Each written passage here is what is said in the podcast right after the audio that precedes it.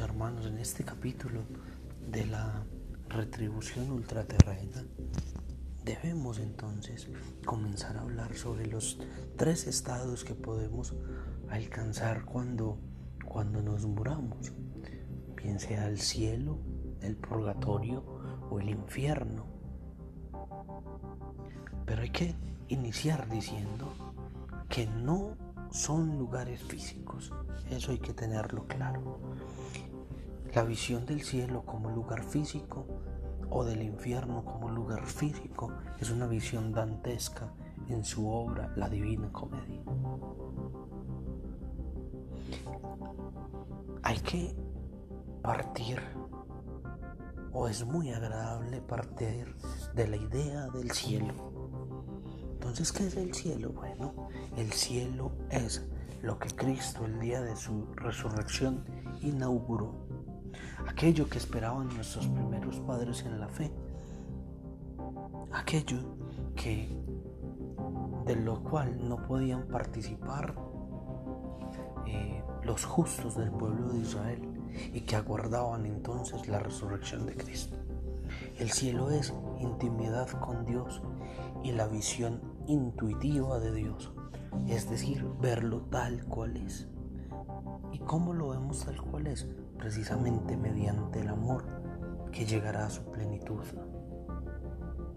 Y todo esto se da gracias a la gracia que Dios nos da, que no es algo accesorio, sino por el contrario, es Dios mismo que se nos da en su intimidad intratrinitaria para hacernos hijos en Cristo mediante el don del Espíritu Santo y liberarnos del pecado y de la muerte.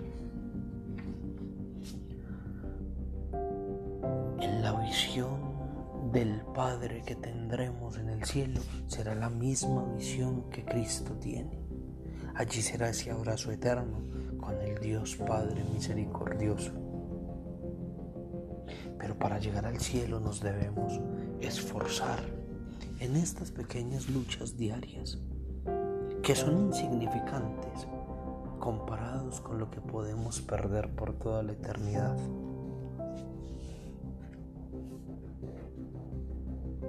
El catecismo nos dirá entonces que al cielo van los que mueren en la gracia y en la amistad de Dios y están perfectamente purificados, viven para siempre con Cristo y son para siempre semejantes a Dios porque lo ven tal cual es, cara a cara.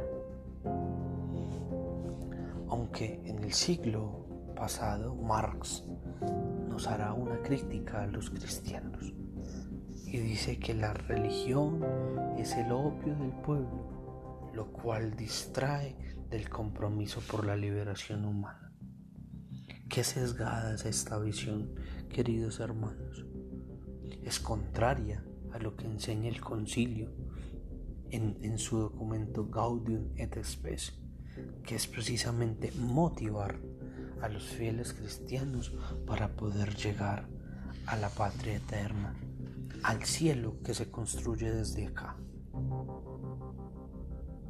Muchos pensarán que el cielo es aburrido precisamente porque nos hemos quedado en un mundo finito, en un mundo que solo se queda en lo estético, que olvida que solo se queda en la belleza estética, que ha olvidado el infinito, es decir, a Dios mismo, es decir, aquella belleza que surge de la verdad.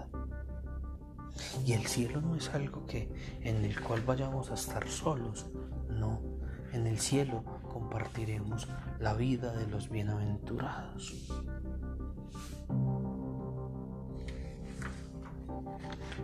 Pero bueno, aquellos que mueren y no están tan limpios para llegar al cielo, entonces, ¿a dónde van mientras se purifican? Bueno, dirá ya la iglesia desde sus orígenes una doctrina sobre el purgatorio. ¿Qué es el purgatorio? Bueno, el purgatorio es donde se comienzan a purificar todas aquellas personas que de pronto en su vida buscaron a Dios pero no murieron en su gracia, pero no murieron tampoco en pecado mortal. Hay que borrar de nuestra imagen eh, esa visión del purgatorio como un castigo por un tiempo o un castigo temporal. No, el purgatorio es esa purificación mediante el amor. Es interesante también ver cómo el purgatorio está íntimamente unido a la oración por nuestros hermanos difuntos, aquellos que ya no pueden hacer nada por sí mismos, esperan que nosotros oremos por ellos. Es, ¿Qué es el purgatorio? ¿O de dónde surge el purgatorio? Bueno, el purgatorio surge de la necesidad de satisfacción por nuestros propios pecados. ¿Cuántas veces cometemos un pecado y no lo reparamos?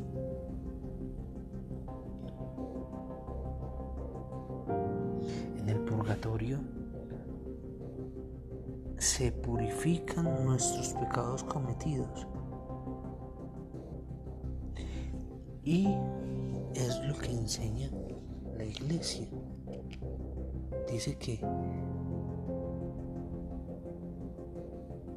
es en el purgatorio donde se comienza el hombre a justificar.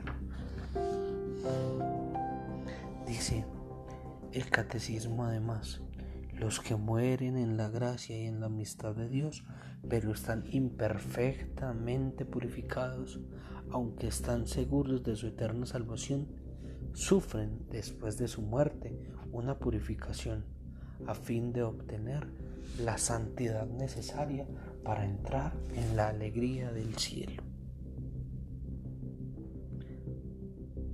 Es justamente el purgatorio la oportunidad de reconvertir toda nuestra persona antes del encuentro con Dios.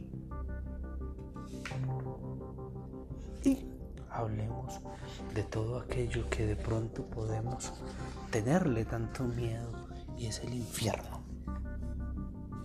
Debemos iniciar con una premisa clara. Dios no ha creado el infierno. ¿Por qué? Porque el plan de Dios era la salvación del hombre. El plan de Dios era que el hombre fuese salvado. ¿Qué pasa? ¿Y cómo se crea el infierno? Bueno, se crea porque el hombre es desobediente y utiliza mal su libertad. Y por eso tiende a la condenación. El infierno entonces es creación del demonio y del hombre que no se deja salvar ni perdonar por Dios.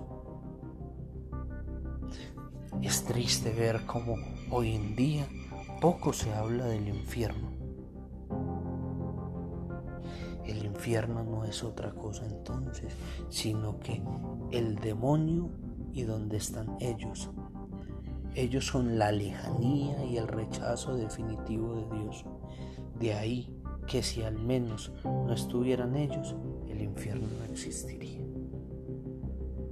Es decir, si el cielo es ese abrazo profundo con Dios, el infierno es todo lo contrario.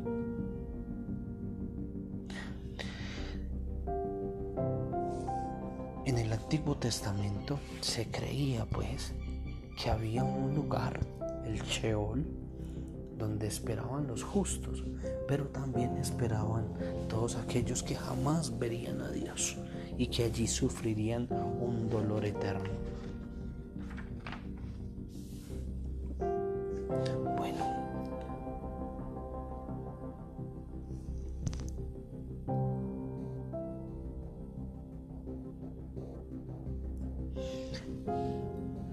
el cardenal Ratzinger que no hay justificación que valga la idea de la condenación eterna que se formó inmediatamente en el judaísmo de los siglos últimos, antes del cristianismo.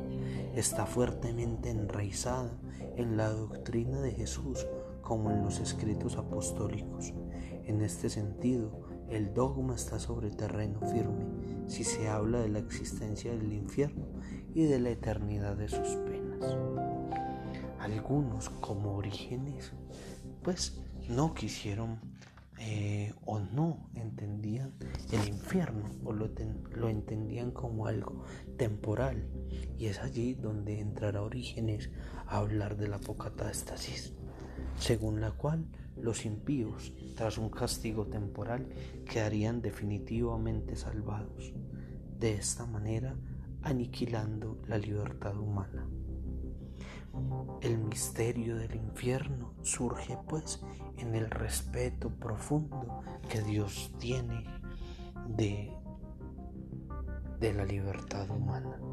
El infierno es entonces un alejaos de mí malditos, id al fuego eterno.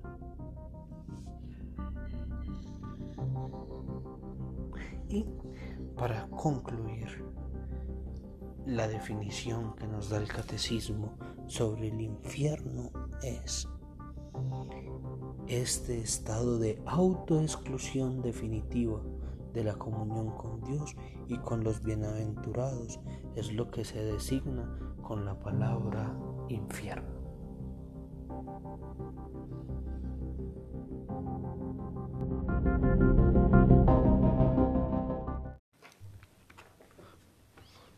Un saludo muy especial a todos aquellos que escuchan este podcast acerca del bautismo y la confirmación como sacramento de iniciación cristiana.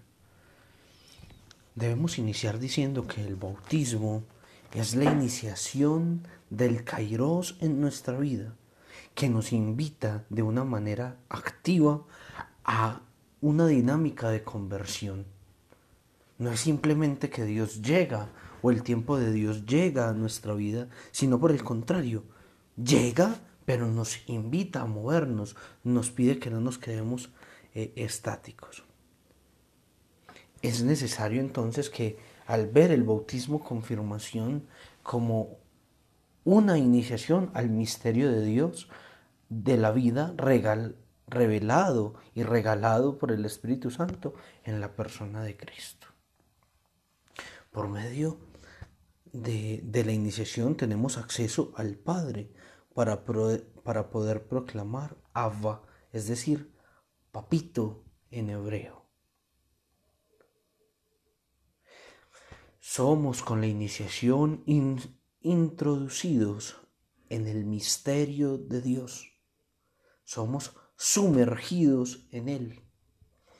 Bien sabemos que, que la palabra bautismo viene del griego que es, que es baptizo y baptizo significa sumergir en. Es decir, mediante el bautismo, mediante la iniciación, somos sumergidos en esa vida intratrinitaria por medio de la gracia. Bueno, hemos visto que el bautismo, o se ha concebido que el bautismo es también iluminación y no como una iluminación que nos muestra algo como inaccesible o algo a lo cual no podemos alcanzar. Por el contrario, es iluminación porque comienza la revelación de Dios como Padre y desde allí, desde el seguimiento o al tender a Dios como Padre, pues es por medio de su Hijo Jesucristo. El bautismo como iluminación expresa pues la forma que tiene el ser humano de apropiarse del misterio de Dios, no como conquista, sino como un don e incluso una nueva creación. Es decir, por el bautismo renacemos a una vida nueva, a una vida nueva precisamente desde el seguimiento de Jesucristo. Es un misterio, ciertamente, pero es un misterio que abarca el ser. No es un misterio que no tenga solución, es un misterio que se contempla. Como diría Gabriel Marcel, este filósofo francés, habla de el problema y el metaproblema o misterio. El problema lo objetivamos y, y lo solucionamos. El misterio no lo podemos objetivar, porque implica nuestro ser. Lo único que nos queda frente al misterio es contemplarlo y desde la misma contemplación podemos entenderlo por amor. Bueno, también entra otra fase eh, un poco más profunda de este misterio y es la relación con el otro. El ser humano es libertad y su realización más plena, por tanto, se da el diálogo con otra libertad en la apertura del otro, que también es libertad. ¿Cómo así? Claro, ya no solo es la contemplación que tenemos del misterio de mi relación con Dios y de yo poderle decir eh, a Dios Padre, sino que también hay hermanos que también llaman a Dios Padre y que todos gozamos de una dignidad propia que nos da al ser hijos de Dios. Y es desde allí, desde ese misterio, que debemos entender también el misterio de la persona. Y ese misterio de la libertad del otro y de mi libertad solo se entiende por y en el amor.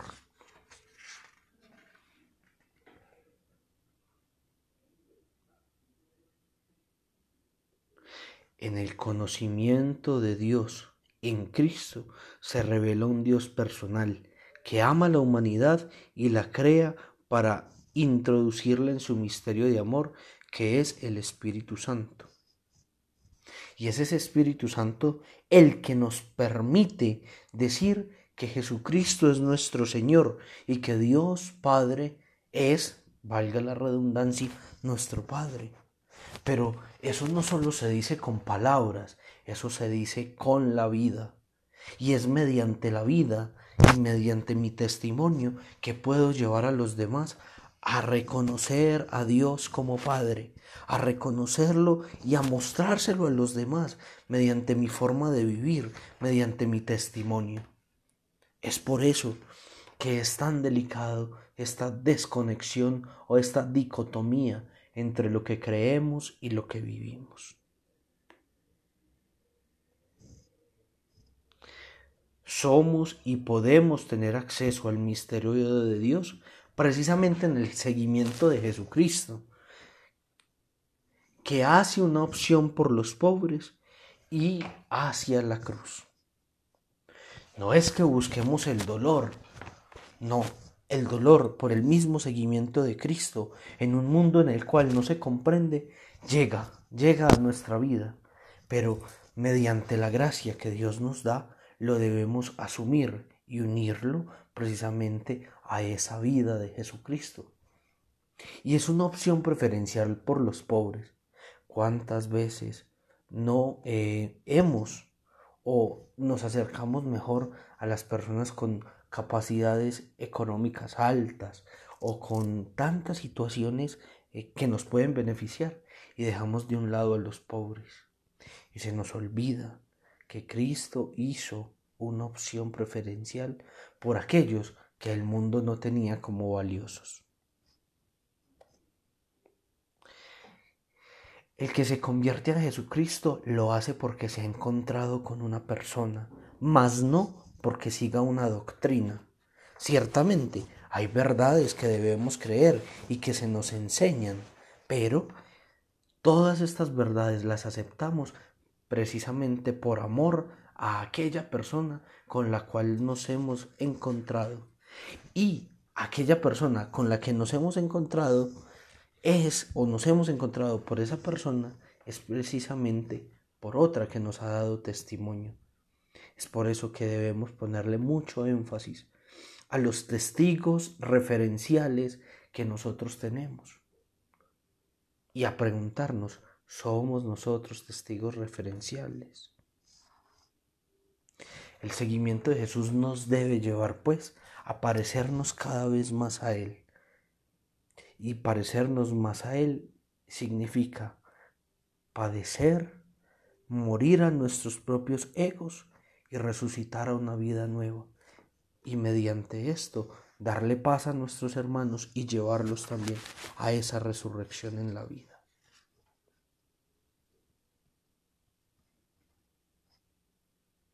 La revelación de Dios en la cruz y en la resurrección de Jesús significa una verdadera crisis y revolución en la idea de Dios. Dios se revela en lo totalmente opuesto a lo que esperamos, en la humillación suprema. Para nadie es un secreto que el pueblo de Israel estaba esperando un Mesías rey, un Mesías que llegara con poder político, con muchos ejércitos y los liberara del imperio romano. Pero no. Dios se reveló y se hizo hombre en alguien pequeño como un niño y en alguien pobre que tuvo que trabajar, trabajar, trabajar y que luego predicó el amor de Dios y terminó en una cruz, pero que resucitó. ¿Cuántas veces el testimonio de la gente sencilla no lo tenemos en cuenta? Espero que estas consideraciones nos puedan llevar precisamente a pensar sobre cómo estamos viviendo nuestro bautismo en la vida cotidiana. Que Dios los bendiga, que tengan mil bendiciones en su vida de Dios y que puedan dar testimonio del ser de cristianos.